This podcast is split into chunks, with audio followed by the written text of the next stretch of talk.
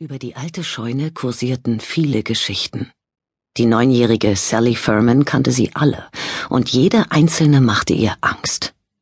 Ihr Dad hatte erzählt, dass das Stück Land ursprünglich Hans Schneider gehört hatte, einem jungen deutschen Einwanderer.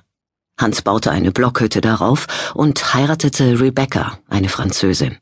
Sie bekamen drei Söhne, und über die Jahre errichteten er und seine Söhne die Scheune, züchteten Rinder und Schafe und pflanzten Tabak und Mais an. Dann, in einer verschneiten Nacht des Jahres 1763, überfiel eine Bande Delaware-Indianer die Farm. Hans, der mit seinem Vorderlader am Fenster stand, wurde erschossen, seine Frau aus dem Haus gezerrt und skalpiert. Die drei Jungen, alle bewaffnet und bereit für den Kampf auf Leben und Tod, verbrannten bei lebendigem Leib, als die Indianer das Blockhaus in Brand setzten. Es hieß, dass man nachts noch immer die Schreie Rebekkas hören könne, wie damals, als man ihr die Kopfhaut vom Schädel zog. Sally wusste nicht, ob die Geschichte stimmte. Sie hatte hier immer nur das Gurren der Tauben und gelegentlich das Quieken der Schweine gehört.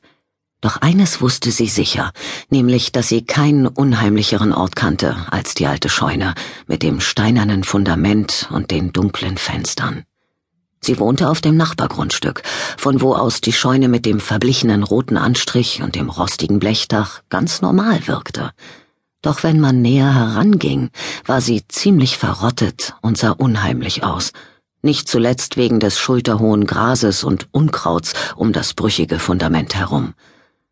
Letzten Sommer waren sie und ihre beste Freundin Lola dorthin geschlichen.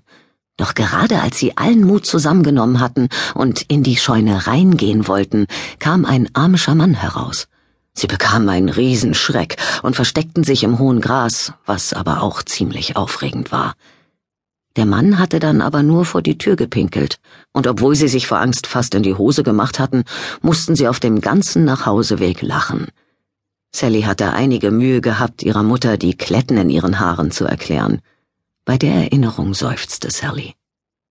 Lola und sie hatten immer viel Spaß zusammen gehabt. Doch Lola war letzte Weihnachten wegen des blöden Jobs ihres Vaters weggezogen und sie fehlte ihr sehr. In letzter Zeit traf sich Sally öfter mit Fayreen Ehrlich, die vor kurzem aus Columbus nach Painters Mill gezogen war. Fayreen war hübsch und beliebt. Ihre Mom erlaubte ihr sogar Lippenstift zu tragen und die Beine zu rasieren und hatte auch schon einen Platz im Softballteam und im Mädchenchor ergattert, was Sally bisher nicht gelungen war. Und das lag sicher nicht daran, dass sie es nicht eifrig genug versucht hätte.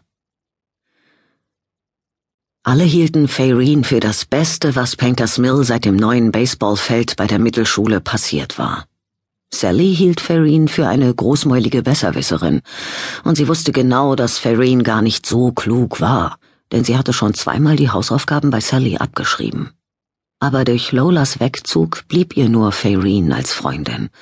Und Tatsache war, dass Sally sich anstrengen musste, um zu beweisen, dass sie mutig und reif genug für die fünfte Klasse war – Ihre Mom hatte gesagt, sie solle sich von den Amischen nebenan fernhalten, weil die nicht wollten, dass englische Kinder in ihrer Scheune rumschnüffelten.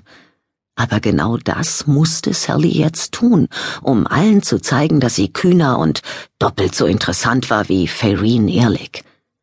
Deshalb wollte sie in der Schulcafeteria eine coole Story zu bieten haben und am besten noch irgendeinen sichtbaren Beweis, dass sie sich das wirklich getraut hatte. Kinderleicht, flüsterte sie, als sie die Böschung am Bach hochstieg. Was Faireen wohl machen würde, wenn Sally mit Rebecca Schneiders Galb zurückkäme? Das würde sie bestimmt für alle Zeiten zum Schweigen bringen.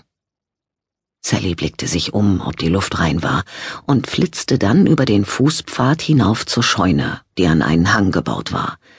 Die Vorderseite zeigte hangaufwärts und die Rückseite, unter der sich niedrige Ställe und im Freien davor Schweinekoben befanden, ging zur Weide.